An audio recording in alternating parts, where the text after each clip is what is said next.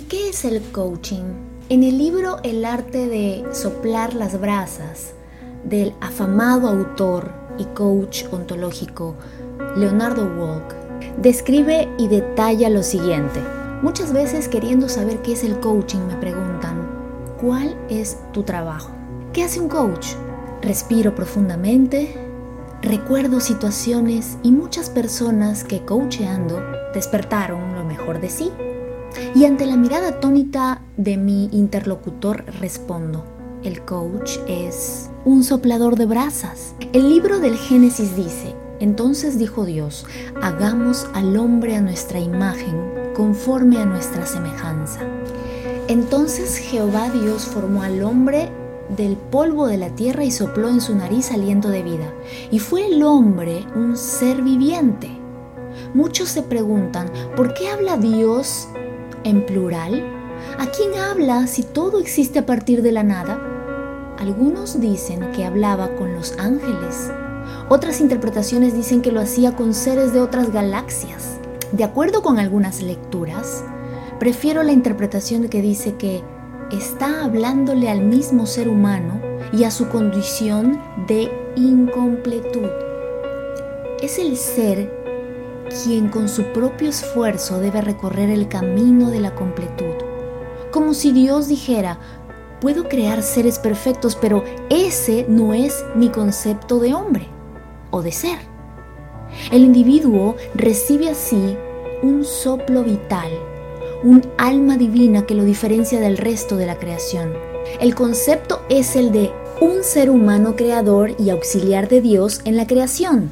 En el siglo XX, el filósofo alemán Martin Heidegger dirá que ese ser que se pregunta por el ser no será otro que el ser humano. Dice que hacerse cargo de su ser y la forma en que lo haga comprometerá toda su existencia. Sartre y muchos otros hablarán luego del hombre destinado y condenado a ser libre y escoger sus acciones. Creatividad y espontaneidad, según Jacobo L. Moreno, son aspectos que todos traemos al nacer, aunque dejamos luego que la sociedad o la cultura limite su desarrollo. Ambos forman parte también de la filosofía del aprendizaje. La espontaneidad es la respuesta adecuada a una nueva situación o la nueva respuesta a una situación antigua.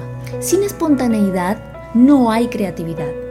La espontaneidad opera como un catalizador o como una enzima. Creando, el individuo puede convertirse a imagen y semejanza de un Dios.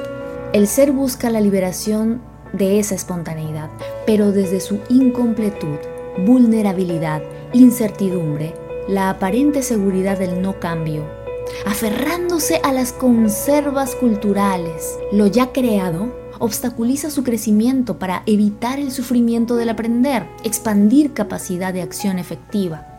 He visto e interactuado a lo largo de los años con personas inteligentes, brillantes, excelentes profesionales y expertos en su respectiva tarea, que me han consultado porque se sentían atrapados desmotivados y con sentimientos de incompetencia ante circunstancias difíciles y o alternativas riesgosas. Una de mis primeras interrogantes desde mi rol de coach es preguntarles cómo se veían en sus inicios profesionales o qué sueños tenían. Muchas veces observo entonces como un fuego sagrado, ojos que se iluminan como brasas de ilusión, y pienso, eso no se perdió, está allí, pero casi apagado, pero está. El conocimiento, la pasión aún perduran. En Brasil he aprendido de mis alumnos que despertar se dice acordar, despertar para recordar. Por ello, en una primera definición poética y espiritual, me defino y defino al coach como un soplador de brasas, como un socio facilitador del aprendizaje que acompaña al otro en la búsqueda de la capacidad de aprender para generar nuevas respuestas soplar brasas para reconectar al humano con su Dios perdido.